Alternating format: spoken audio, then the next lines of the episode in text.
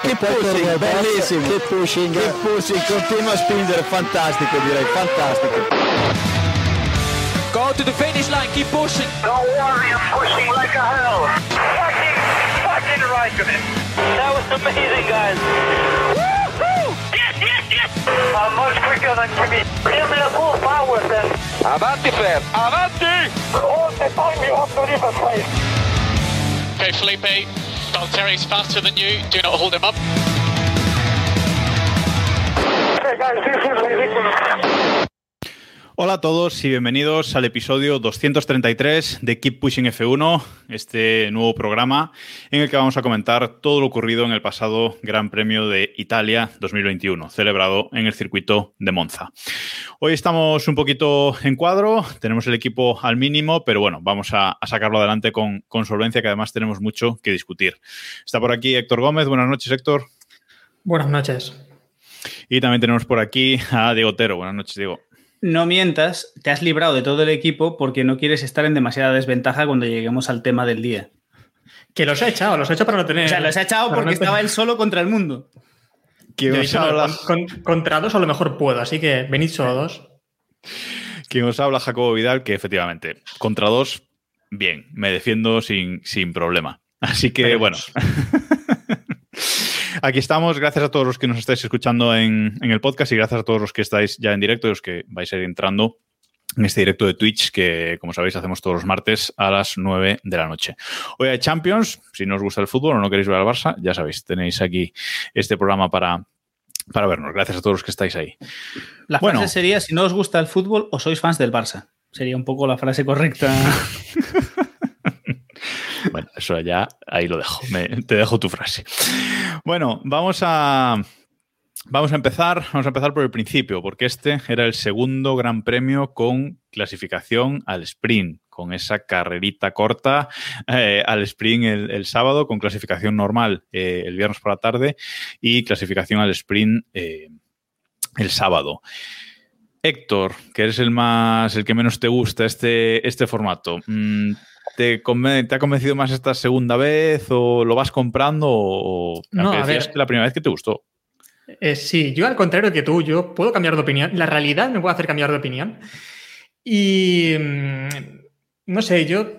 A ver, Silverstone es verdad que me gustó más que esta. Monza me aburrió. Pero bueno, compro la teoría, por ejemplo, eh, cuando hablamos sobre esto, pues en, el, en, el, en Telegram, que tenemos ahí nuestro grupo de Telegram, Robé Montijo, que también está por aquí, siempre nos contesta que al menos esto es más interesante que unos libres dos, ¿no? Y en eso tienes razón. Obviamente tenemos un fin de semana más entretenido, más divertido, y eso no se puede negar.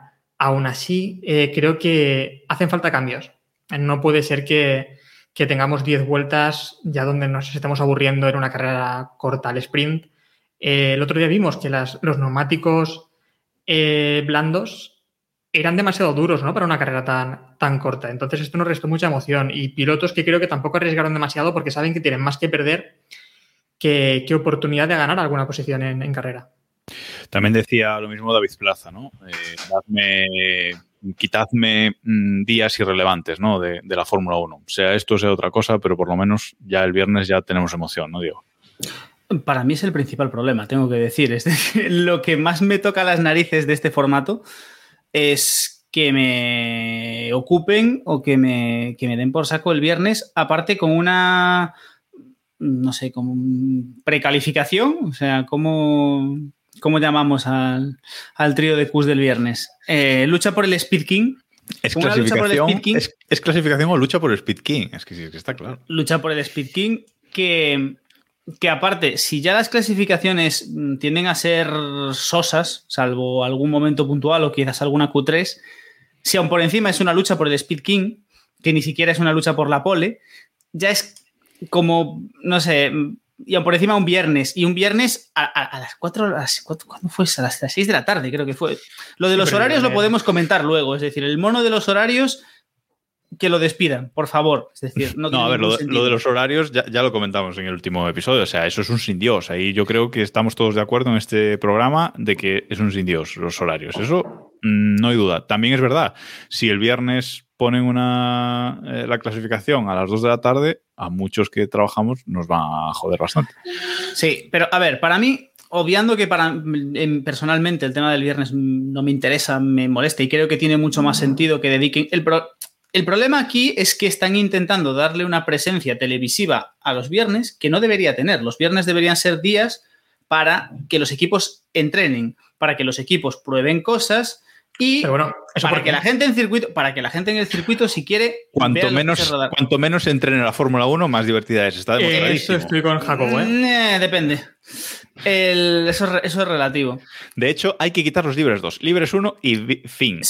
el warm-up del sábado. lo que hay que hacer es poner. Lo que hay que hacer es poner la lucha por el Speed King donde van los libres 2 y después poner la carrera de sprint. Y arreglar la carrera de sprint. También me vale si eliminas el viernes directamente para mí, la, carrera, para mí la clave, o lo que, la conclusión que yo saco de aquí, ya viendo el tema de los, del Speed King y los, y los libres, es que la idea está bien, o sea, la idea tiene potencial, pero hay que darle una vuelta.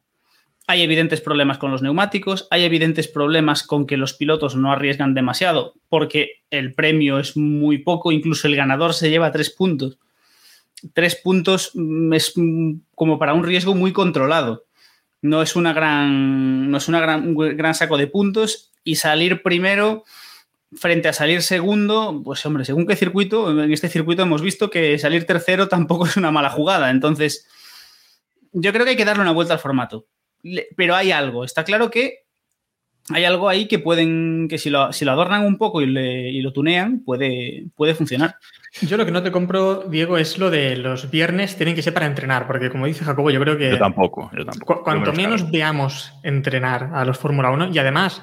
Pero yo no eh, quiero verlos, yo quiero, o sea, vamos a ver, si queréis eliminar los viernes, eliminadlos. No me supone un... Pero lo que, lo que quiero decir es, es que aparte no tiene ningún sentido tener el Speed King y luego otra sesión de libres y el parque cerrado, pero que no es cerrado. no tiene sentido. En eso estamos de acuerdo. El espectáculo televisivo me lo colocas el sábado y el domingo. Si quieres hacer mierdas antes, porque los equipos tienen que probar cosas, porque lo que tú quieras, si quieres, hazlas, pero no me metas un viernes un evento de Fórmula 1 a las seis y media de la tarde. Es que. Es que no. ¿Pero por qué no? ¿Tienes algo mejor que hacer el viernes por la tarde? Sí. que, ver, que ver una clasificación como la de Monza, dormir la siesta. Pon mis clasificaciones a una vuelta y esto cambiaría muchísimo, ¿eh? Vamos a salir de aquí. semana lo ha aportado también Alonso, ¿no? Este fin de semana. Eso es lo que iba a decir. Es lo que iba a decir, que lo comentaba Alonso, ¿no? Que, cambia, cambia el formato. Cambia el formato de clasificación si quieres hacer esto y pon una vuelta de nuevo. Pero volvemos al lío de, siempre que ya comentamos en un capítulo especial que tenemos eh, hablando sobre los distintos formatos de clasificación. Hiza, escucharlo o verlo en, YouTube si, si os interesa, que os interesa fijo, ¿eh? Bueno, no, digo que vamos a salir de aquí porque discutíamos eh, tú y yo por Telegram, eh, Héctor, que la carrera de clasificación, perdón, la clasificación al sprint a mí también me cuesta. Eh, que no habían pasado muchas cosas. Y estoy de acuerdo en lo que dijiste ahora al principio, que sí que las últimas vueltas eh, suelen ser más coñazo, porque pasa todo como en las 8, 10 primeras vueltas. Luego ya es estabilización y hasta el final. Ya nadie quiere arriesgar al final. Eso es cierto. A ver, haz tu lista esa porque comenté que no, no ocurrió nada y me hiciste una lista que te faltó ahí poner también, saltó una piedra en la curva y no sé qué. No pasaron tantas cosas. De hecho, puse etcétera al final. Sí, sí, etcétera. ¿eh? Cuando ya no había nada más, no había ocurrido absolutamente nada más en la carrera. Esto, esto es, de, esto es de, primero de redacción del colegio. Esto hay que. A ver, yo lo que puse. Yo lo que puse señala, los puntos, sí. Yo lo que puse fue. Eh, Hamilton alía en la salida, o sea, una mierda y salida de Hamilton, fue quizás de las cosas más destacadas. El leñazo que se pega Gasly, que se le mete el alerón por debajo y se estrella contra el muro, no puede, no puede girar. Eh, su noda bueno, haciendo lo que haga su noda. Eh, las luchas de Pérez, que Pérez últimamente, pues bueno, como sale atrás, pues tiene que, pegarse. Y lo de Alonso, ¿no? Lo de Alonso que, pues haciendo los adelantamientos un poco como los que vimos en la carrera al sprint de, Silverstone. De hecho, eh, creo que Ross Brown, de nuevo, en su columna de la, de la Fórmula 1, vuelve a ensalzar la figura de Alonso y dice que si todo el mundo fuera como Alonso eh, en las carreras al sprint, que sería mucho más interesante, ¿no? Mm, bueno, no le falta razón. Y si toda la parrilla fuese Raikkonen y si toda. claro, sí, sí. Es que. Sí, sí, sí, está claro. A ver, yo aquí me voy a ir con Jacobo porque creo que en la carrera de sprint de Monza han pasado más cosas que en muchos grandes premios de esta temporada. Que en carre- Sí, ya sin entrar, sin entrar en, el- el- en el esperpento de, De Spa, esta ¿no? temporada, ¿eh? Hemos tenido una De esta temporada, ya no, vamos ¿eh? a- ya no nos vamos a ir atrás, es decir, de esta temporada.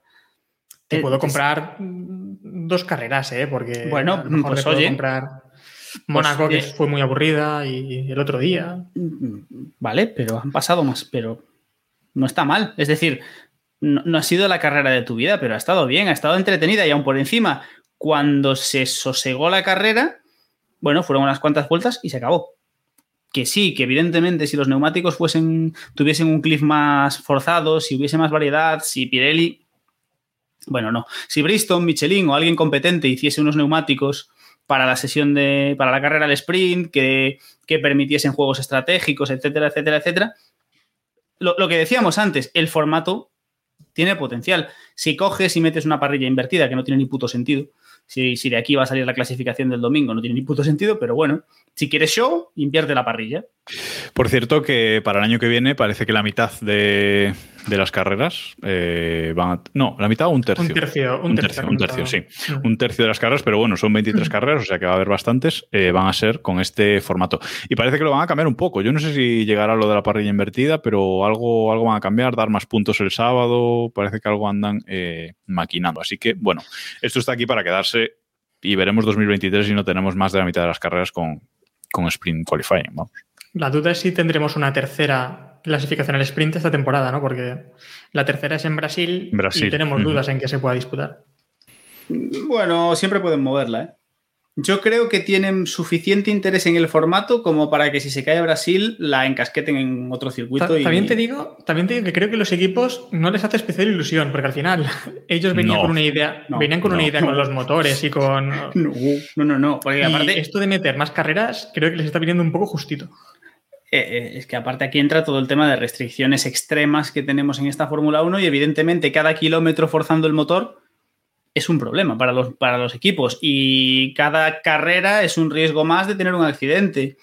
De, mm, en- ya no lleguemos al tema presupuestario, ¿no? Que ahora tienen un límite presupuestario, cada pieza que revienten los equipos, a ver, Alfa Tauri tiene margen y no pasa nada, pero tiene, o sea, tú imagínate tener un Sunoda un- o un Gasly en un equipo un poco en condiciones. Porque claro, la verdad es que desconozco cómo son los, eh, los contratos con los sponsors, pero vamos, eh, estar, tener una sesión más los viernes no creo que este año les aporte mucho. De cara a próximos años, imagino que esto lo pueden vender con que vamos a tener más Sí. espectadores, un día más, tal. Sí, sí, pero sí. este año Las audiencias- no creo que les aporte mucho, la verdad. Las audiencias de este año las van a usar para eso, para venderlo para el año Para que viene. vender. Eso está Mm. clarísimo, para vender, más que el que les aporte este año.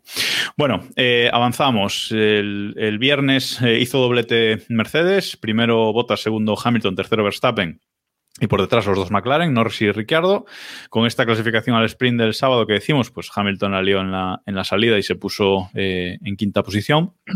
Y por detrás, pues bueno, destacar que Russell sí superó a Latifi en clasificación, pero luego en la clasificación al sprint, pues eh, Latifi volvió a colocarse por, por delante de, Russell. Como decíamos, accidente de, de Gasly. Y bueno, eh, una parrilla en la que ganó Botas la clasificación al sprint, le dieron los tres puntos, pero no le cuenta como pole. No le cuenta como pole porque tenía una penalización por eh, el cambio de, ese cambio que, que, hicieron de piezas y de motor, ¿no? Cambiaron el motor eh, entero. Entonces, eh, bueno, si había dudas, que había dudas durante este fin de semana de si le iba a contar a, a Botas como pole, no. No había dudas. No había ninguna duda. Había, bueno, había, había, una duda que, la, que fue el propio equipo. El, el, propio equipo en Twitter puso pole de botas en, en su Twitter oficial, con una imagen muy bonita y tal. Pero fueron los únicos, creo que dieron por Nada, pole como a botas.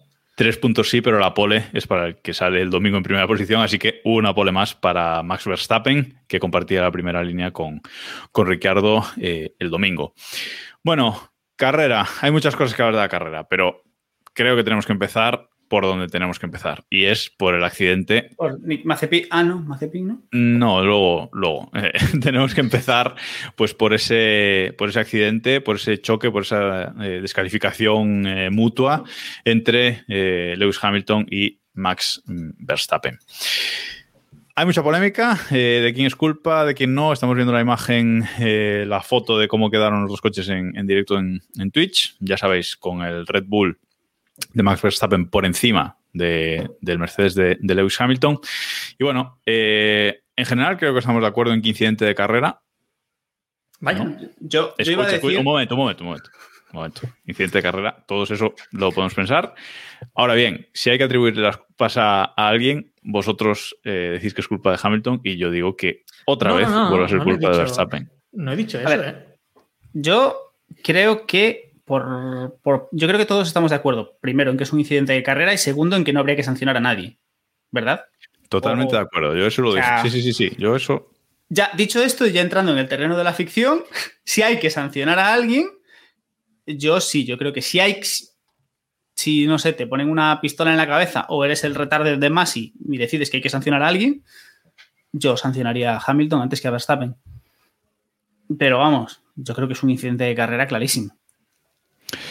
Vale, pues eh, bueno, Héctor, no sé si quieres decir tú, para ti no es culpa de nadie, es decir, es culpa de los dos. No, no, no, no, no, hombre, no. Eh, para mí tiene más culpa Verstappen también. Tiene más culpa Verstappen porque se un ¿Pero qué me estás contando? ¿Por qué? Yo he defendido que esto es un incidente de carrera y, y viendo, a ver, tienen, tienen culpa ambos, obviamente. Eh, Hamilton lo vemos que no, no le deja ningún espacio. Bueno. Em, que me estoy mareando con la cámara. Que digo que Hamilton, la verdad también es que no le deja ningún espacio aunque Verstappen se tire totalmente kamikaze. Ya sabemos también el- lo que decía Alonso, ¿no? Del eh, all the time you have to leave space, ¿no? No le deja Sí. ningún espacio a Hamilton en este All caso. the time you have to leave space, efectivamente. Em, pero es eso, es que cuando Hamilton sale de boxes, lo primero que hace es arrinconar a Verstappen, intentando obligarle, obviamente, a que haga la curva por fuera y quedarse con la posición. Eh, intenta echarle directamente de la pista. Verstappen no cede, obviamente, creo. Creo que lo habrían hecho todos los pilotos. Y, y ambos se van fuera, porque Hamilton tampoco deja ningún espacio. Yo creo que ambos actúan sabiendo que esa maniobra les va a dejar fuera o van a tener un toque. Pero mm, les daba igual. Ahí creo que el que. Yo, que yo no creo, no creo que actúen, no creo que actúen pensando que van a quedar los dos fuera. Yo No, creo bueno, que ninguno de es los verdad. dos, sí, sino pensando que van a forzar tan al límite que el otro se va a tener que No, bajar. creo, creo que hay una diferencia. Sí. Creo que Hamilton, eh, cuando fuerza, piensa que Verstappen decidirá ir por fuera y Verstappen sí que sabe que, que el impacto les va, les va a dejar Ah, fuera. eso sí, ahí estoy de acuerdo. Sí, eso creo que sí que, que es así. ¿eh? Creo que Hamilton sí que espera que Verstappen no se ponga por el interior y, y, y se salga fuera de la pista simplemente. Y al final lo que ocurre es que Verstappen se tiene que ir tan por fuera que se suba la banana y la banana le echa fuera, le echa fuera, no, le echa encima de, de Hamilton. Sí, sí, sí, sí. ¿No te esperabas esta encerrona, Diego? Yo Para tampoco. nada. Es- esto es ciencia ficción. Eh, por, por no, por no enredar demasiado, yo creo que es eso, que efectivamente Hamilton tendría que haber dejado espacio, que mm, no, o sea, no, no hay ningún sentido, pero, pero sí, o sea, los dos entran ahí. Ahí entraron los dos, Hamilton convencido de que Verstappen iba a cortar la, iba a cortar la chicane. eh, y Verstappen metió el coche mm, confiado, mm, diciendo yo paso. Y yo creo que ahí, no sé, yo creo que ahí pegó de inconsciente, sobre todo por el tema de la banana. Porque si esto fuese un circuito en el que no hubiese las putas bananas de los cojones, si queréis podemos hablar en algún momento del Explicit. invento de- Eh, esto es Twitch, aquí se pueden decir palabritas, ¿no? Eh, Sí. Decía que si no fuese por la banana, no hubiese llegado- la cosa no se hubiese no hubiese ido a más. Es decir, realmente el problema de todo esto es que la banana descupe el coche de Verstappen y sale volando. Si no, Verstappen habría pasado por el vértice y bueno, no sabemos, habrían tocado seguramente, pero no sería un incidente tan esperpéntico. Y llegado a este punto, yo creo que yo tengo que decir, ya a nivel personal, porque yo fui una de las una persona que criticó enormemente el halo, que me la tengo que envainar y que, o sea, mm, Hamilton está con Hamilton está de hecho mm, vestido de no vamos a decir qué mm, por Nueva York estos días gracias a que a que el halo estaba ahí. O sea, No te lo compro. Un segundo, un, seg- un segundo antes, antes de, ir, de ir con el Halo. Eh, simplemente de- decir mi argumento, ¿no? Que para mí eh, estoy bastante de acuerdo con lo que ha dicho Héctor. eh, o sea, vaya por delante. Pero sí que es verdad que yo creo que eh, Verstappen es el que está atacando en ese momento. Bueno, no vamos a hablar eh, del comunicado de la FIA, del comunicado de Masi, de eso del derecho al espacio, ahí no hay justificación posible. O sea, la FIA se ha inventado una cosa que no, que no es. Pero para mí sí que para mí es culpa de Verstappen en la forma en que él llega. Eh, él es el que está atacando, él es el que llega eh, tarde, no tarde, o sea, pero llega por detrás a la, a la primera curva, inician el giro de la primera curva y es el que es el que va por detrás, es el que ataca, es el que ve realmente lo que, lo que está pasando y el único que puede evitar el accidente, yo creo. Hamilton le puede Ahí- dar más espacio, es verdad, pero Había un en- análisis. no, no, yo digo, digo simplemente que en esta situación, si no fueran estos dos cabezones, porque son dos cabezones, eh, cualquier otro piloto ahí coge la salida eh, y corta la, corta la segunda curva y se acabó, que es lo que han hecho muchos pilotos en, en esta carrera. Por eso para mí me sigue pareciendo una cabezonería brutal por parte de, de los dos, pero sobre todo de Verstappen, de decir, yo voy a hacer la curva como sea. Otro tema es las bananas. Verstappen no fue capezón, ¿eh? Verstappen sabía que Hombre. ese resultado le venía muy bien. A Yo no creo, yo eso no me, sí. yo no, yo no, yo no, yo lo siento, yo no puedo comprar que Verstappen se haya piñado. O sea, yo no me, yo no puedo comprar que Verstappen haya entrado en esa curva a, a, a- a diñarse con Hamilton. No, no, no, no hemos hecho, dicho eso, ¿eh? Pero eh, me decimos refiero- que sabía que no perdía nada. Bueno, históric- históricamente, teniendo en cuenta cómo acaban estos accidentes, lo más, la estadística dice que Verstappen habría acabado KO y Hamilton habría vuelto a entrar. Pero Sí, hombre, porque cuentas con la suerte de Hamilton de que siempre Claro, le ha claro. así. Pero... ya llegará la Eso grúa sí. y lo meterá. En- Eso sí. de- decía, hay- había- leí un análisis en Twitter el, el domingo, creo que era de Will Buxton, eh, muy interesante en el que planteaba que toda esta situación arranca con Hamilton saliendo de boxes y por tanto eh, sobre banderas azules. Es decir, ja- y por tanto Hamilton, entre comillas, estaba en toda esta acción Pero no sale, por las no sale- banderas azules. No, porque no sale por Mm. detrás de Verstappen. Yo creo Yo que no. Es, que no, es- no- no debe Yo creo ceder que es justo, Yo pero, creo que no debe ceder. Mm. pero yo creo que yo creo que es una cosa cuando menos polémica. Y- Especial, mención especial a los pit stops de Red Bull últimamente, ¿eh? que eran el equipo que más rápido hacían pit stops y últimamente No, qué casualidad, ¿eh? ¿Ha cambiado algo desde en estas últimas carreras que hemos visto a Red Bull fallar? Hombre, para fallar 11 segundos no sé. No, pero fíjate, ¿qué falló en ese pit stop? Sí, un sensor seguramente. Ocurrió algo muy extraño porque Sí, es eso, falló un sensor. Lo que vimos es que los mecánicos acaban su acción bastante rápido, eh, como habitualmente en, en Red Bull, pero el semáforo no se apaga. Porque un Exacto. sensor parece que, que falló. Eh, se ve a un mecánico, creo que es el de la rueda derecha delantera, Mm. que intenta volver a hacer la maniobra para ver si ese sensor funciona o algo y no se activa y al final pues Verstappen sale, eh, le dan la salida, no sé cómo estaba el, el semáforo al final. No, estaba en verde, estaba en verde. Luego eh, el mecánico vuelve a, ver la- vuelve a meter la, la pistola y ya se pone el semáforo en verde. Vuelve a levantar y ya se pone el semáforo en verde. Ahí falla un sensor, está claro, y bueno, todo viene por esa, por esa parada. Que luego Mercedes también para mal con, con Hamilton, hace una parada de cuatro segundos, que es lo que propicia realmente esto, porque si hubiera sido una parada normal, habría salido dos segundos por delante de Verstappen y se acabó. O sea, pero Pero eh, el problema aquí es que no vamos a volver a tener mm, mundial, digamos. Desde, desde la carrera de Silverstone creo que ya hemos perdido la guerra, la bonita guerra que podríamos tener entre, entre Hamilton y Verstappen. Más que nada porque la FIA lo ha decidido así, porque hemos visto que fueron muy permisivos con lo, de, con lo de Silverstone y ahora ya no pueden tampoco poner una sanción mayor por este tipo de incidentes. Entonces, en las próximas carreras, si tienen la posibilidad, yo no digo que Verstappen vaya a chocarse contra Hamilton ni que Hamilton vaya a chocarse contra Verstappen, pero ninguno de los dos va a ceder. Y, No, saben que casi es. Claro. Es Entonces, que- ese es el problema. Después pedimos, eh, pedimos después carreras con monoplazas, corriendo en paralelo, en, en Spa. Y eso es imposible. Es imposible también porque la FIA ha decidido que el piloto que va adelante puede permitirse dejar sin espacio al, al rival. Y, yo estaba recordando antes también, eh, la carrera, eh, se montó mucho jaleo en una carrera entre Montoya y Schumacher en Imola en 2004, porque Schumacher echó de la pista totalmente a, a Montoya y recuerdo que se montó jaleo y en la rueda de prensa también se criticaron entre ambos. Y ahora eso ya no ocurre nada, ya lo vemos normal. Eh, ocurre todas las carreras que el piloto puede echar y dejar sin espacio a su rival y no pasa nada, la FIA le parece bien y no hay sanciones.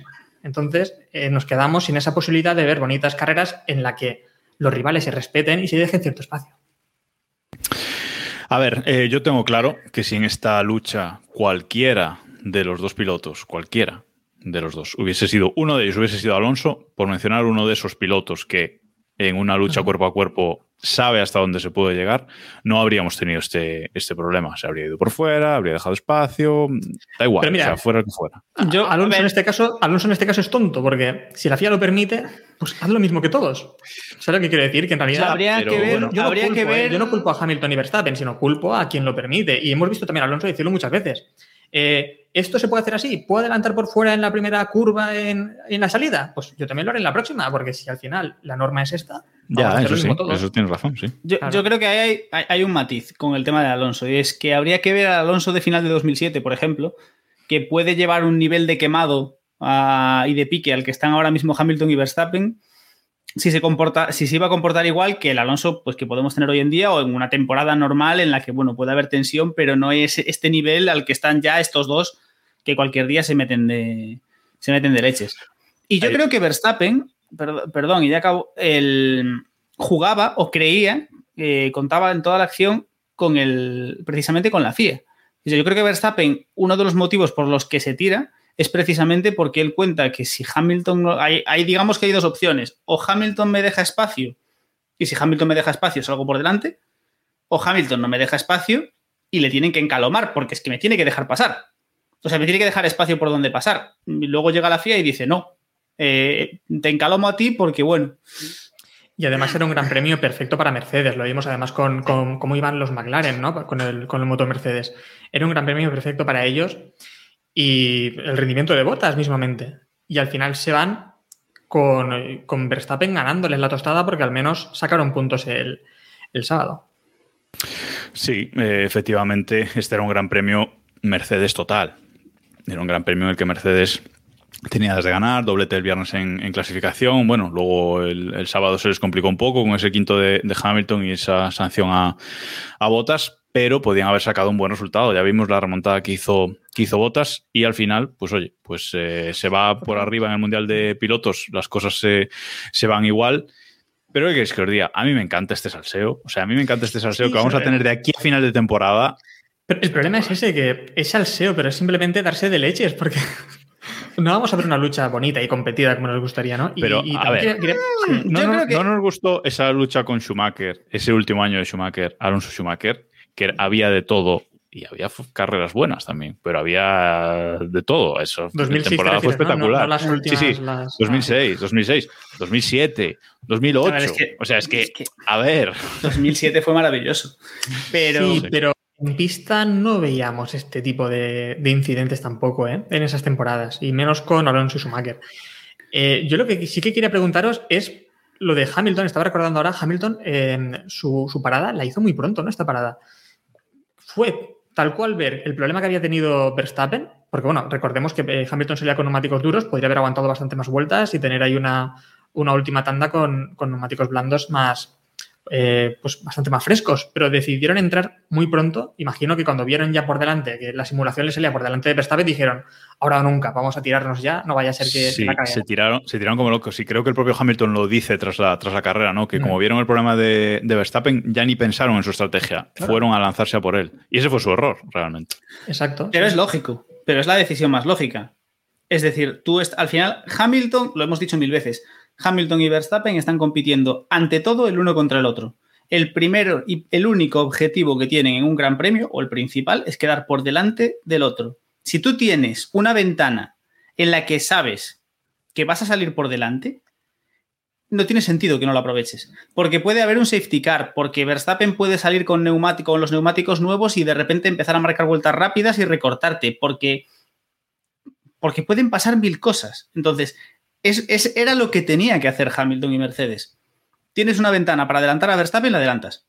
Fin, ya, ya arreglarás luego en pista. Más aún sabiendo que tienes ritmo. Porque no es un gran premio en el que Mercedes tuviese un problema. Mercedes tenía más ritmo que Red Bull en este gran premio. Sí, sí, sí. Con lo cual sabía que era ponerse delante de Verstappen y, y acabar la carrera. Luego está el tema de la parada.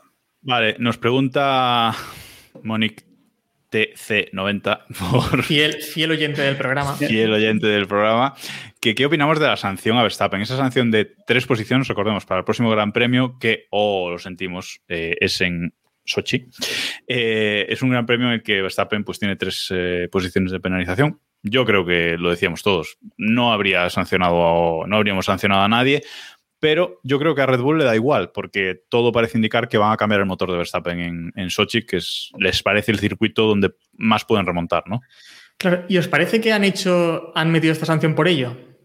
Porque sabían que iban a cambiar el motor. No sé, Puede a ser, mí, a sí. mí- ¿Qué tal a mí es que- Sí, yo lo No me pensé. gusta nada. porque- y pero es que es muy ridículo. Es decir, si tú ves la acción, es decir, o sea, los dos pilotos que están luchando por el mundial, uno se mete por donde no debe, salta, le pasa por encima, le, casi, le, casi le quita todos los implantes a, a Hamilton, que la ves, ya verás luego tú el follón a ver cómo, cómo replanta.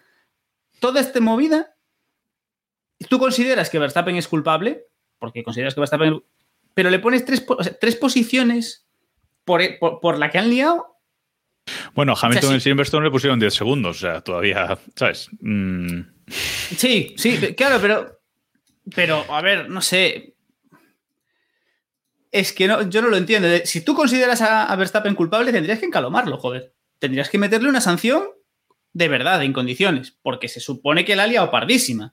Ya, pero el problema es eso. El problema es Silverstone, lo que decía Jacobo. Le meten 10 segundos a Hamilton después de echar a su rival de la pista y él continuar la carrera. Ahora que puedes. Vamos hacer? a, vamos, a, vamos a disfrazarnos ahora de que Masi y la FIA tienen que. Es que hacen lo que les da la gana. Entonces, yo no le veo. A mí me parece ridícula la sanción. Eh, partiendo, o sea, ya obviando el hecho de que no deberían haber sancionado a ninguno, si lo sancionas, es que. Es que no, no lo entiendo. Sí, a ver, no, no tiene mucho sentido en, en- por ningún lado, la verdad. Dos temas más de, de este accidente y avanzamos un poco, porque si no, nos vamos a quedar sin tiempo para comentar el resto de, de las cosas que pasaron en la carrera. ¿Qué Eh, tema hici- más? Hicimos, hicimos una encuesta en nuestro grupo de, de Telegram, t.m barra Keep Pushing F1. Ya sabéis, entrad ahí, que este fin de semana se han subido un montón de memes, se han subido un montón de, de comentarios, etcétera. Y pusimos una encuesta cuando el accidente de eh, quién había tenido la culpa del, del incidente, ¿no?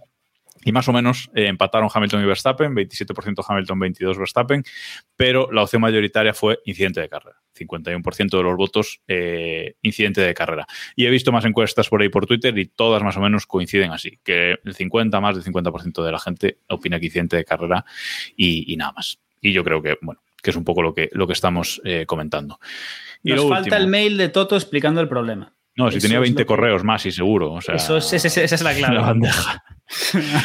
Y lo último de este accidente, el tema del Halo, Diego, que comentabas antes, que te corté. No, no, simplemente iba a decir eso, que, que yo fui muy crítico con el, con el invento cuando lo metieron y me la tengo que envainar. Es evi- evidentemente efectivo y ha salvado, ha salvado muchos accidentes y en este caso seguramente la vida de Hamilton.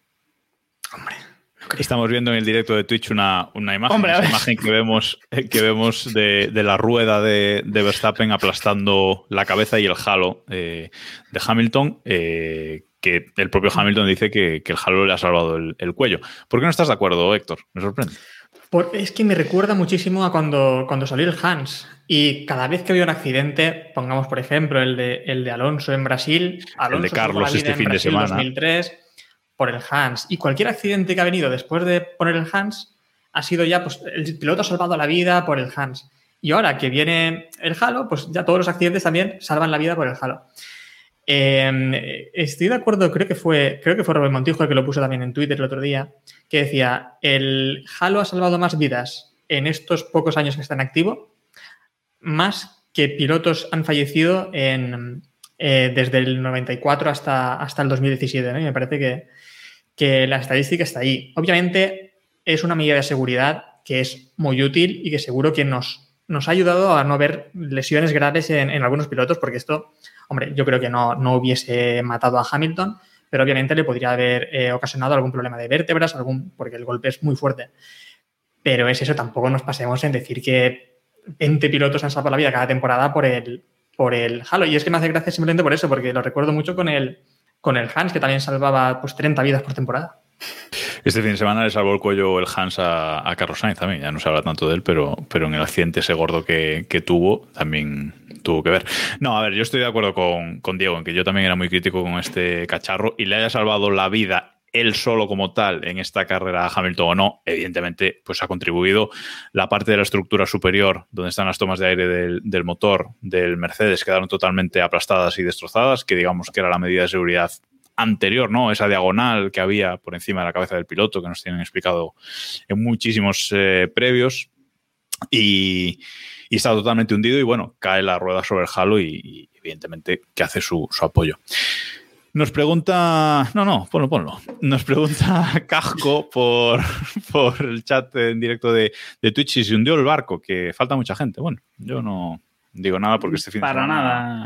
Si no llega este fin de semana Mercedes, os tenía un poquito con el culito apretado. Yo he de decir que cuando tuvo el problema de la parada Verstappen metí mucha caña por el grupo de Telegram, ¿eh? pues me veía, me veía liderando, pero bueno, al final no pudo ser. Bueno, vamos a seguir. Vamos a seguir. Eh, otra cosa interesante que pasó este fin de semana. Oye, una Ah, cosa, sí. ¿queréis, comentar, ¿queréis comentar la rajada de Hamilton diciendo que, que Verstappen sí. no se paró a. No se paró a Ah. ver cómo estaba? Mientras Hamilton Sí. estaba acelerando, intentando escaparse, de, desatascarse del coche de Verstappen.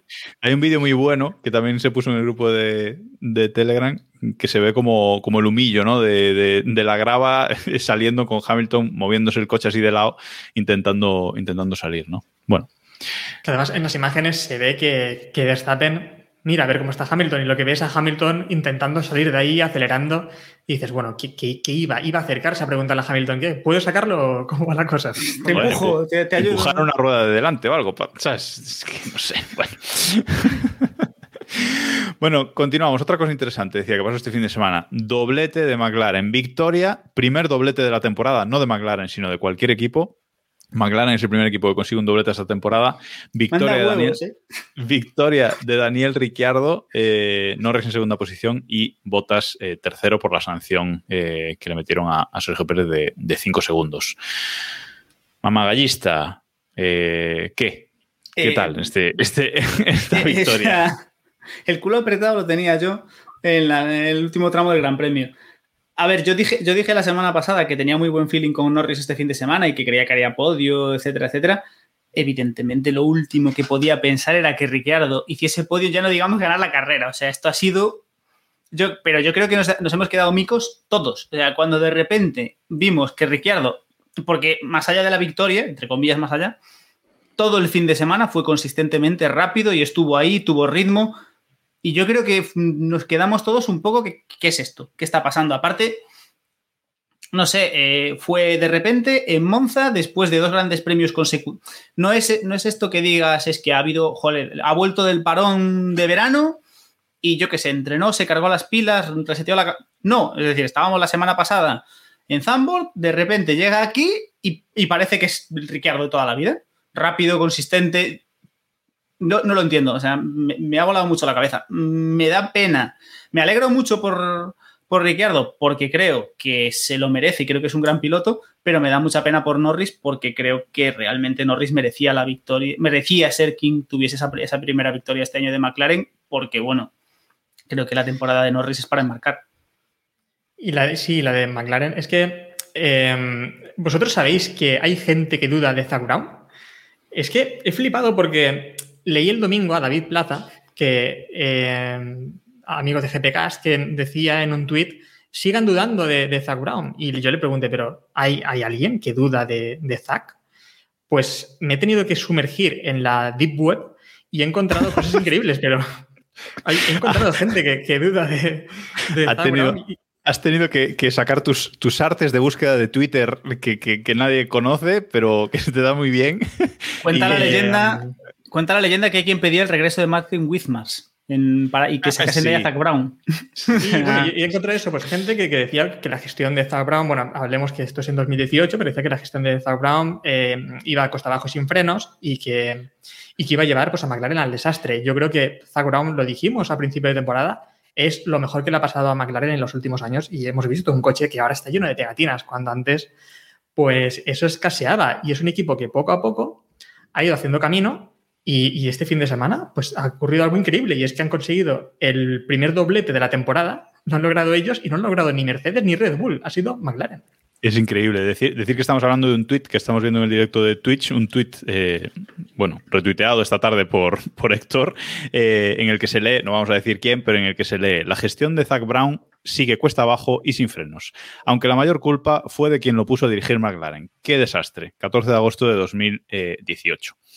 Bueno, pues eh, hay más gente que pensaba como él en, su momento y pues eh, está claro que Zach Brown me encanta lo que está haciendo de poquito a poco, poquito a poco, poquito a poco. Tengo miedo de que el año que viene se equivoquen con el coche y vuelvan abajo. Ahí estoy muy, muy cagado con eso. A ver, hay que decir que Zach Brown ha hecho, está haciendo lo que pues históricamente se ha demostrado en Fórmula 1 que es lo que suele funcionar, que es llegar, coger un equipo que no está en su mejor momento y decir, eh, no vamos a ganar el, campeonato el año que viene ni dentro de dos, vamos a dibujar un plan y vamos a hacer esto paso a paso, de forma consistente, cumpliendo objetivos, que es lo que hemos visto normalmente que funciona. Es lo que hizo en su día Red Bull, cuando Red Bull se, antes de convertirse en, en Red Bull fue poco a poco y otros muchos equipos lo han hecho así. Eh, es lo que debería haber decidido hacer mm, Lance Stroll cuando, cuando, cuando compró McLaren. Mm, claro, si llegas ahí. Aston Martin. Eso, eh, eso. Bueno, Force India, que es lo que deberían haber hecho con Force India, pero no lo hicieron. Lo que hicieron fue llegar allí y decir, yo quiero ganar carreras y el campeonato este año. Se ha metido una presión desproporcionada, la verdad, de Martín. Pero volviendo al. Que luego, luego, hablaremos de él al final, luego hablaremos de Lance. Volviendo a, Ricardo, yo tengo miedo de que esto haya sido un poco un, un cisne negro, ¿no? Porque que algo que no se repita más esta temporada, un incidente que lo hemos visto, por ejemplo, con Vettel en, Mónaco y en Bakú, que hizo unos carrerones, y después es algo que no hemos vuelto a ver. Y, hemos visto otra vez eh, el Vettel, el peor Vettel, ¿no? El, de las últimas temporadas. Y tengo miedo que a Ricardo le pase un poco lo mismo, que esto haya sido simplemente, pues eso, un, oasis en, el desierto de, la temporada 2021 que está siendo fatídica para él.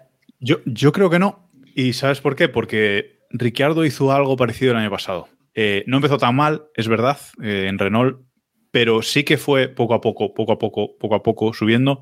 Y una vez llegó a ese punto, se mantuvo hasta final de temporada más o menos. Eh, yo confío más en Ricciardo que efectivamente lo de Vettel pues sí que fue un espejismo, parece. pero yo sí que en, en, Ricciardo sí que, sí que confío más. A lo mejor, evidentemente, no para ganar carreras o incluso no para estar delante de Norris, pero sí para estar acompañándolo y luchar por, y luchar por, por podios, por más podios esta, esta temporada.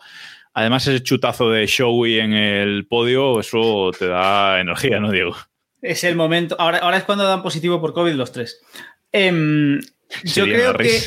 Yo no me atrevo a tener a decir con la boca grande que, que, ha vuelto, que Ricciardo va a rendir y demás, pero es cierto que lo dijimos, lo dijimos a principio de temporada, lo repetimos en los primeros capítulos hasta la saciedad. Ricciardo es un piloto que cuando cambia de equipo tiene este periodo de transición que si es lo que está ocurriendo este año se le ha ido un poco de las manos, pero cuando llegó a Renault pasó lo mismo. Cuando llegó a Renault no rindió, no rindió, no rindió, hasta que un día dio con la tecla y empezó a funcionar. Yo evidentemente me encantaría que, recupere su, su, nivel porque es un piloto que, bueno, salvo algún aficionado por ahí suelto, yo creo que tiene la simpatía de todo el paddock, de todos los fans es un tío que es que te tiene que caer bien, que es un buen piloto y que, que oye. Hay quien le cae gordo tanta risita, ¿eh? también hay que decirlo, pero bueno. Hay gente, hay gente para todo, hay quien es fan de Gasly, entonces tampoco nos vamos a poner con, esas, con ese tipo de cosas, ¿no? Bueno, qué pena que no esté David para representar lo que le gusta el Showy, porque a David, eh, nuestro David Sánchez de Castro le encanta ese, ese Showy. Una bota para Ricardo, otra bota para Norris y luego escanciado para Zach Brown. O sea, un podio de Monza espectacular. No pudo haber gente debajo, pero por lo menos tuvimos, tuvimos Showy. Bueno, antes de, antes de continuar, nos pregunta, nos preguntaba hace un rato Gasólico en, en, el chat, me preguntaba a mí en concreto si lo de Giovanacci, si sigo pensando que la culpa eh, fue de Carlos. Eh, bueno, el incidente que, que tuvo Giovinacci con, con, Carlos Sainz, que sancionaron a, a Giovinacci, eh, evidentemente yo inicialmente sí es verdad que pensaba que era culpa de, de Carlos, perdón, pero no, no sigo pensando que sea culpa de, Carlos. Evidentemente, Giovinacci entra en pista mm, descontrolado y bueno, se encuentra con, Carlos. Tampoco es que pueda hacer nada Giovinacci para evitarlo, pero evidentemente es el que entra en pista, ¿no? Y estaréis de acuerdo, ¿no? no el único equivocado era yo. Vale, pues eh, vamos con otro que está dando una de cal eh, y una de arena. Eh, Choco Pérez, como lo llamamos cariñosamente aquí, Checo Pérez, en otro fin de semana regular, salía décimo primero en carrera. De, y, de cal, de cal poquitas, ¿eh? Sí, bueno, también es verdad. Pero alguna... Bueno, a ver. A ver. ¿Qué? No, yo, yo iba a decir que a pesar de la clasificación, yo tengo la sensación de que está haciendo una temporada mejor que la de Botas. Entonces, y de hecho, me- os, os la voy a lanzar. ¿Quién creéis que va a terminar por delante a final de año? Entre los dos. A ver, eh, Bottas va por delante de él en el campeonato, Sí. pero Sergio Pérez tiene una victoria esta temporada y Bottas no tiene ninguna victoria esta temporada. Da igual. Va a quedar botas por delante, hombre. Sí, sí, va a quedar Bottas por delante, pero bueno. Yo creo que no. ¿Crees que no? No, no, no, Eh, argumentame eso. no lo dejes así. Es que Botas es Botas, tío. Eh, no, yo creo que no. Yo creo que. Yo creo que Botas es un piloto regular en la mediocridad.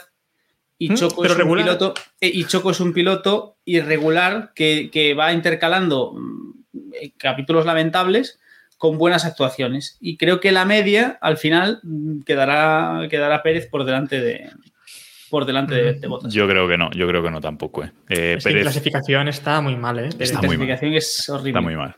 Luego en carrera sí, luego en carrera eh, remonta, pero claro, hasta donde puede. Hombre, Pues, En carrera porque remonta hasta donde puede, ¿eh? porque el monoplaza es Claro, muy por supuesto. rivales, que, claro, por eh, supuesto, por supuesto, por supuesto. Este fin de semana, eh, pues acababa, pues bueno, tenía ahí ese, ese podio en la, en la mano, pero evidentemente con esa sanción de 5 de cinco segundos, pues acabó eh, quinto en, en carrera finalmente, 10 puntitos para él. Pero a mí no me vale. mm, No sé vosotros, a mí no me vale que los sábados eh, haga lo que haga, sábados o viernes en este caso, eh, haga esa- esas actuaciones, aunque luego los domingos sí que se, sí que se venga arriba. Mm, No me vale. A Red Bull le puede valer porque al final lo que cuentan son los puntos y bueno, eh, sigue siendo un segundo piloto que está dando sus puntitos, pero no te ayuda en carrera, no te ayuda estratégicamente al no estar cerca de tu compañero. No sé, a mí no, como digo, a mí no me vale ese Sergio Pérez. Y a A ver. vosotros tampoco. Sí, disculpa, que es que estaba buscando los, los Ah, podios. Eh, los podios, estoy viendo que Hamilton y Verstappen llevan 10 podios, Bottas lleva. Sergio Pérez podios, lleva dos. Y Sergio Pérez lleva simplemente dos podios. Sí. Es que, claro, Sí, sí. está muy lejos de. No creo que le. no, Diego, creo que esa apuesta la vas a perder. Estamos aquí para jugar. O sea. La ha dejado, 141, la ha dejado 118. lanzado. Yo lo he dejado, yo, yo. Aquí, aquí lo bonito es embarrarse, hombre. O sea, vamos a ver. Sí, sí, sí. Ya hemos venido a jugar. Bueno, y otro, otro segundo piloto, que ya estamos hablando de él. Eh, Valtteri no, Bottas. perdona, pero, pero una cosa, Ah, eh, no, no hemos hablado de la sanción, ¿no? De, de Checo. Eh, le sancionan por, por este incidente en el que, creo que es con Leclerc, ¿verdad? Sí, es con Leclerc, en el que se salta y sale de la pista y, y en este caso sí que le sancionan. Pero lo que no comprendo yo es por qué Checo Pérez no devuelve la posición. Sí, creo que estaba clarísimo que le iban a sancionar, me pareció increíble.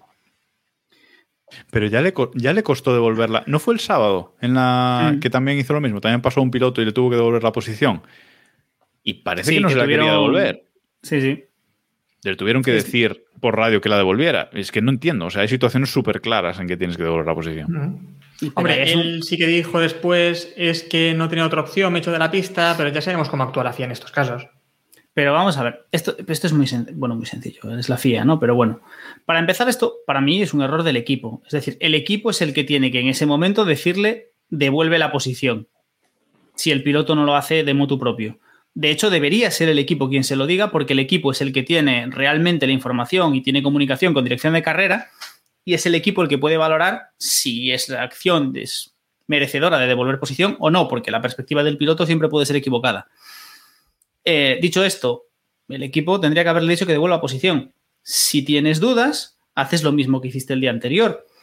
Llamas a- al, al señor incompetente y le preguntas. ¿Tenemos que devolver posición por lo que ha pasado? Es que mira, Leclerc ha echado a, a Choco de pista. Y el señor incompetente le diría, pues sabe Dios, tiraría la moneda al aire y respondería algo, ¿no? No sabemos Y a lo los que 30 segundos lo contrario. Pero por lo menos ya tienes una pero, respuesta. claro, oficial. pero, pero si si tú le preguntas a más y más si te dice no, pues, tío, me dijiste que no. Mm, Ahí complicado. Si te dice que sí, pues devuelve posición. Aparte, o sea, mm, tienes mil sitios donde hacer la gitanada para devolvérsela, pillar el rebufo y volverlo a adelantar. Que eso, además, da, ¿por eso da para, otro, para otra historia. ¿Por pero bueno. qué, por qué en este caso Masi no actuó sin que nadie le pregunte? Porque fue en Bahrein, ¿no? Cuando, cuando, fue, cuando se salió Verstappen y sí que en cinco segundos dijo, no, Verstappen tiene que devolver Que posición. devuelve la posición, sí. Mm. Y lo obliga a devolver la Estaba posición. entretenido con otra cosa. Sin verlo, sin ni siquiera ver la repetición, porque fue imposible, fue inmediato. Es que estaba con un capítulo de los Teletubbies eh, y se, no se dio cuenta. Yo creo que le hace, le hace más falta Barrio Sésamo, pero bueno. Seguimos. Botas, que estábamos hablando de él. Eh, mucha gente dice que ha sido la mejor carrera de botas de la temporada. Bueno. No era difícil. mm, No es difícil, no es difícil, pero también es sorprendente, ¿no? Esto. O sea, la mejor carrera de botas porque también estaba en un circuito muy favorable para Mercedes, como vimos, ¿no? Es que iba, es que iba muy sobrado. O sea, Bottas iba muy sobrado. En el. en- era, era- era casi. O sea. Sí, evidentemente, lo que hablamos, lo que hemos hablado mil veces, tienes que adelantar a los pilotos, tienes que tal. Pero es que el Mercedes iba muy sobrado. Es decir, hasta que, hasta que llegó realmente a los McLaren y los Red Bull, que eran los únicos que tenían un ritmo más o menos decente, iba con la chorra fuera, en un circuito en el que, hombre, no es muy fácil adelantar, pero se puede adelantar. Es decir, ¿Pensáis, ¿Pensáis que si Bottas fuese Hamilton habría ganado la carrera? Porque llegó a Checo duda. y no lo dio pasado. sí. De hecho, yo cuando, cuando Bottas llegó a Checo, yo, que de eso creo que lo puse por, en Twitter o en el grupo de Telegram, no recuerdo, que en ese momento, que aparte faltaba, faltaba carrera, ahí era victoria o vergüenza. Porque el Mercedes daba, pero vamos, para bastante más. Y al final tampoco, no sé, eh, para mí no fue para... Ha sido una buena carrera de botas, pero si era el momento de reivindicarse, pues regulero. Sincer- para, para mí, es decir, no creo que sea tampoco para tanto.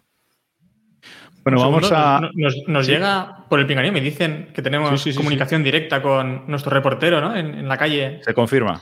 David Sánchez de Castro, ¿verdad? Tenemos. Sí, sí, se confirma, se confirma. Vamos allá.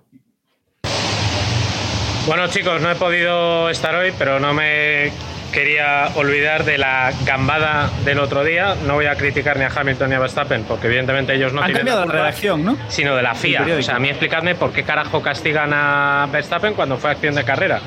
Eh, en fin, me imagino que estaréis rajando fuerte de Masi y sinceramente espero que esto no suponga el final de la pelea y que el barco se nos hunda. Héctor, hazte fuerte tú ahí en el barco, ¿eh? Tú esas tres posiciones, no, seguimos confiando, estamos fuertes, ¿eh? Y, nada, eh, a ver si la semana que viene puedo estar. Bueno, pues ahí, ahí teníamos al reportero más eh, dicharachero. Con un nuevo corte de pelo, eh, hay que decirlo. Acción de carrera, ¿eh? Hay acción, Acción de carrera, sí, porque es de los antiguos. Eh, él, es de, él es de los antiguos. Bueno, vamos a seguir. Que tenemos que comentar también eh, ese juego de los colores, ese, ese juego que puso Alonso en, en Instagram una vez acabada la carrera y una vez eh, dado el resultado oficial de la carrera, que decía que el amarillo es igual al verde y el amarillo es acelerar. Esto lo decía porque Stroll, eh, adelantando bajo banderas amarillas, mantuvo su posición y no fue eh, sancionado otra cafradita de, de, la FIA. Para mí era la sanción clara. Yo estaba, vamos, al 100% convencido de que acabada la carrera iban a sancionar a Stroll y, y Alonso acabaría séptimo la carrera. No sé tú, Héctor, cómo lo ves.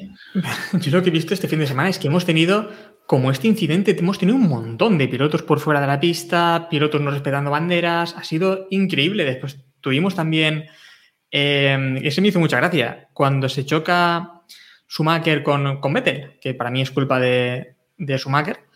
Eh, y parece que, bueno, son amigos, son amigos, pues se acaba ahí la cosa, ¿no? No hace falta sanción a nadie y me ha parecido un fin de semana increíble en todas las posiciones. Eh, en lo de Stroll me pareció absolutamente...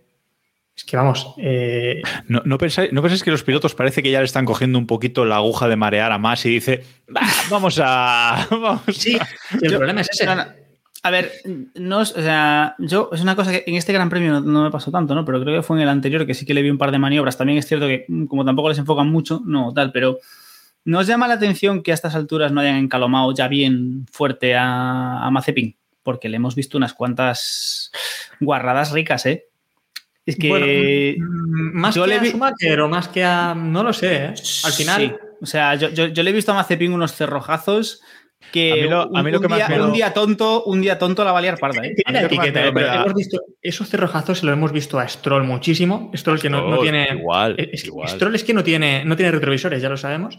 Eh, eh, Norris también tiene alguna jugada bastante fea, ¿eh? Y hemos visto Sí. muchos pilotos con. Lo que pasa es que Mazepin también tiene la etiqueta, ¿no? Y nos hace esa gracia, pero en las Pero, luchas pero con- tú sabes, con- con tú sabes cómo se mueve ese coche en frenada. El problema de Mazepin no es solo que te haga el cerrojazo, es que te hace cerrojazo en frenada y el coche baila, que es una barbaridad. Ay, uh, Entonces, entonces, bueno, oye, eso también hay que tenerlo un poco en cuenta. No, pero bueno, no entendemos, ¿no? Esta no sanción a, a Stroll.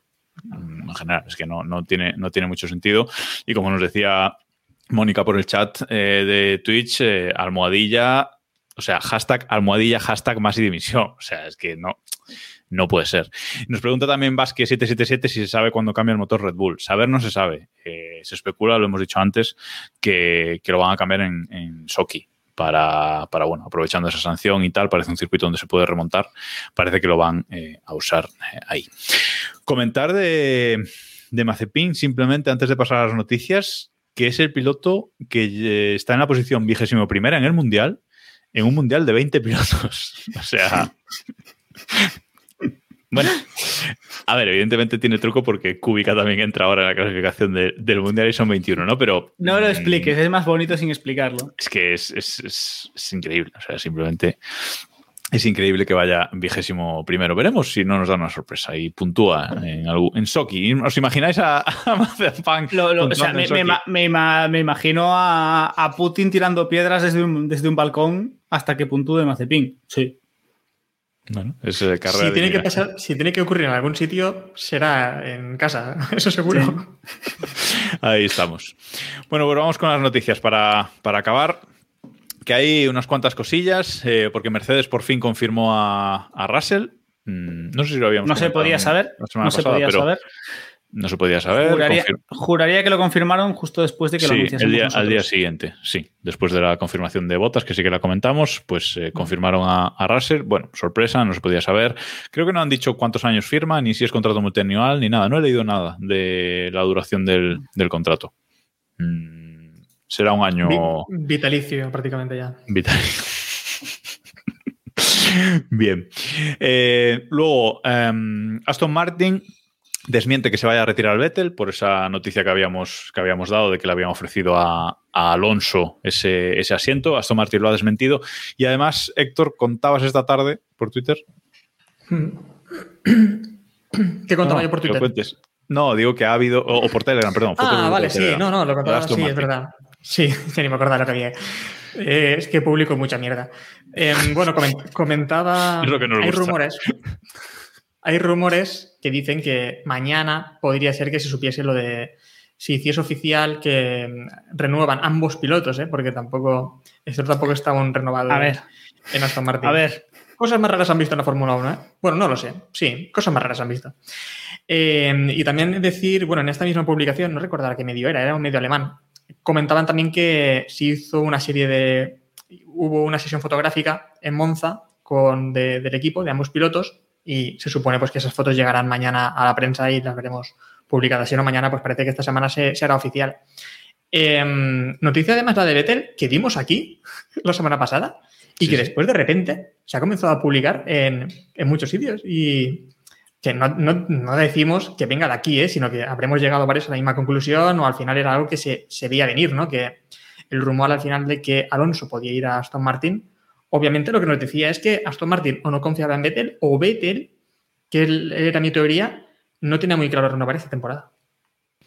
Sí, efectivamente, pero yo, yo creo que Aston Martin se ha quedado un poco sin, sin primer espada o bueno, eh, sin un piloto grande y le habrá ofrecido pues lo que sea para que se, para que se quede, ¿no? Pero bueno. Eh, luego, también comentar que queda eh, solamente un, un sitio. Bueno, nos comentaba, perdón, antes de esto, eh, nos comentaba Gasólico por, por el chat que Mercedes confirmó a Russell y hizo un, un gran fin de semana ese fin de semana. Lo criticábamos antes un poquito por, por esa clasificación al sprint, pero luego en carrera. La verdad es que acabó en, en novena posición, dos puntitos más para él. Ya es la tercera carrera en la que puntúa esta temporada. 15 puntos, decimoquinto en el Mundial. Bueno, eh, ya en breve supera su Noda. buen fin de semana para, para Russell. Veremos si sigue, si sigue en, esa, en esa línea. Sobre Russell, decir que eh, el contrato es un long-term contract. O sea, Vitalicio. Hasta el, que- el no nos mola. Entonces, Perfecto, aclarado. Bueno, y suponiendo, suponiendo que Haas mantiene a sus dos pilotos, eh, que es mucho suponer a estas alturas, solo nos quedaría libre el asiento de Giovinacci. Mm, no sé con quién lo vamos a... ¿ese quién es? a eh, Jesucristo. Eh, su- suena Zou, suenan muchos pilotos para ahí. lo hablábamos la, la semana pasada. Hay varios candidatos. Yo no tengo nada claro mm, a día de hoy quién puede ir a ese, a ese asiento. No sé si vosotros tenéis más información. Pues sí, sí, sí, sí. El que traiga el maletín más grande. Eso iba a decir, estaba buscando mi mayor Sí. billete en la cartera, que es uno de 20. No Vamos más. bien. Eh, el que tenga el maletín más grande. Ni, ni más ni menos. O sea, Yo, ¿Pensáis que, que en Soki mm, se puede anunciar la, la renovación de, de Haas? Sería un buen sitio también, ¿no? Para, para anunciar la renovación de los dos pilotos. lo mejor. Hombre, sabiendo que el equipo es. sabiendo cómo es Haas. O te digo una cosa, sabiendo cómo es Haas, yo no descarto que esto, que Steiner esté aguantando hasta, hasta final de temporada y a ver dónde puede rascar cualquier. A ver, yo creo que Mazepin está garantizado, a menos que, no sé, que le quiten la superlicencia. Garantizado a menos que el equipo se Claro. vaya a la Eh, Fórmula 1. O sea, ya el- está. Eso eh. está. Claro. Habría que ver Schumacher, que no sabemos cuánto está aportando al equipo. Ojo, porque al Está- final sabemos que aquí Está estaba aport- por. Está aportando lo que está aportando One One, que me llama la atención que en las entrevistas post carrera siempre se han enfundado en azul con, con la gorra, la chaqueta, todo de One One, ¿no? Del, del patrocinador. O sea Mm. que bueno, eso es lo que está aportando. Sí, pero por eso te digo, no des- o sea, yo, no, yo no veo descabellado que entre por la puerta un piloto random con un maletín más grande y le diga, mira, chaval, Que una, una cosa que sí que estaba pensando sobre lo que decía Jacobo es que el equipo americano, ¿dónde veis más posibilidades de que anuncie a su equipo? ¿En Estados Unidos o en Rusia? Yo Claramente lo tengo en claro, Rusia. ¿eh? Claramente en Rusia. En Rusia. hombre, a ver, Sí, sí, sí, sí, no, no, hay, no, hay duda, no hay duda alguna. Bueno, hablando también de, de Aston Martin, eh, parece que van a empezar las obras de la nueva sede de, Aston Martin, ¿no? Parece que, que, bueno, que Stroll pues eh, va en serio, como decíamos antes, que quiere hacer un equipo grande y bueno, no, no, no empieza por abajo, empieza directamente desde los cimientos, ¿no? O sea, cogiendo, cogiendo y haciendo una nueva sede. Yo pensaba realmente que Stroll tenía planes más a corto plazo con, con Aston Martin, es decir, que se iba a cansar antes, pero ahora con esto de, de la construcción de la nueva sede mmm, no lo tengo tan claro. ¿Qué pensáis? eh, pregunta desde el total desconocimiento, porque no he visto la noticia. Eh, ¿La sede va a ser únicamente para para Fórmula 1? ¿Para el equipo de Fórmula 1? ¿O va a ser para también para el, para el, básicamente para los coches de calle? Eh, ¿O para otros creo- equipos de competición? ¿O para... No, yo creo, no, no, yo creo No que solamente, solamente para, para el equipo de Fórmula 1, ¿eh? que es la factoría para el equipo de Fórmula 1. ¿eh? A ver, yo- a mí me sorprende, yo también. ¿eh? Yo pensé que Stroll se iba a De hecho, mm, yo mi, mi apuesta era que, que le quedaban un añito o dos. O sea, que si no vea resultados pronto, iba a bajar persiana y venga. Visto Que lo además- visto, a lo mejor tiene una idea. Una idea Además, eh, va- mm, van con todo, ¿eh? O sea, dice la noticia que estaba mm, repasando la, repasando la hora, que es eh, lo que quieren inaugurar, pues es una fábrica eh, adaptada exactamente a la, a la Fórmula 1, con túnel de viento y con todo. O sea que yo creo que solo es para, para eso. Luego que la puedan usar para hacer componentes para otras cosas, puede ser, pero de entrada está pensada para la Fórmula 1. Y no es pequeña. Hombre, si está pensada para dar. Bueno, oye, mm, yo creo que es una. Más allá del, de, lo, de lo excéntrico de Stroll y demás, yo creo que siempre es una buena noticia que, un, que aparezca alguien que, que intente, que meta dinero e intente hacer. O aparezca un equipo grande o intente hacer, grande un equipo. Sí, sí. Tenemos ahí el, el caso de Toyota, que la cosa no, no funcionó, pero yo creo que siempre es una buena noticia. Entonces, a ver si, a ver si aguanta y a ver si tiene paciencia lo que hablábamos antes de Zach Brown. Yo creo que el principal problema de Stroll es que no le veo la paciencia para hacer el ejercicio que ha hecho McLaren. Porque el dinero lo tiene. Es decir, Yo también dudaba, pero por eso digo que con lo de la fábrica, que ya me hace un poco, a lo mejor, cambiar la forma de pensar, ¿no? Con lo de la factoría nueva. Pero yo creo que es, estamos en lo mismo, ¿eh? Eh, que decía también Diego. Creo que eh, él lo que quiere es hacer o que parezca que es un gran equipo, un grandísimo equipo, en un tiempo demasiado corto, tal vez, para lo que es el equipo. Eh, no lo sé, creo que puede salir o muy bien o, hundirse totalmente y desaparecer, pues como lo que decía Diego, otro Toyota, un, un gran equipo que llega a meter muchísima pasta y que después se tiene que ir porque los números ven que obviamente no salen. Y creo que esto se puede dar cuenta en unos años de eso, que era muy bonita la jugada, era muy bonito tener un gran equipo de Fórmula 1, pero también tiene que seguir los números y para eso hacen falta patrocinadores y hace falta resultados. Y muchas veces eso no va acompañado. Fíjate en McLaren. Sobre Sucede todo resultados. Su sede en Woking, una serie, una, una sede eh, preciosa y la más bonita de la Fórmula 1, y actualmente la tienen a la venta, ¿no?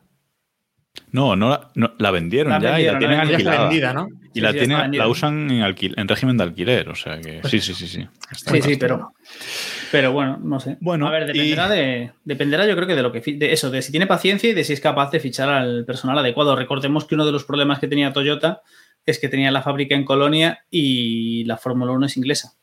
Entonces no tenían un problema de captación a su que daba miedo. Bueno, le pasa un poco a Ferrari también. Pero ese, es- ese es otro tema. Última noticia para cerrar el podcast de hoy. Eh, y es que la Fórmula 1, bueno, el director de la Fórmula 1, Ross Brown, eh, ha dicho esta, esta semana o ha confirmado que eh, están planeando obligar a los equipos a alinear jóvenes pilotos en los libres del viernes a partir de- del año que viene ya. Es decir, eh, obligarles que al menos en uno de los coches haya siempre, todos los viernes, un piloto, un piloto joven. Yo subiría la apuesta. Solo pilotos jóvenes. ¿Viernes? ¿Queréis entrenamientos de viernes? Pues en los dos coches, pilotos jóvenes. Y ahí os matéis. Eso lo dije yo en su día. Y me, tirasteis a. Yo dije, hay que recuperar la figura del piloto probador. Ya no, ya parece- no simplemente pilotos jóvenes. Yo creo que hay que recuperar la figura del piloto probador y darles protagonismo. Hombre, Pero que ¿qué hay, que, hay que pensar, hay que pensar, vamos a ver, pensemos.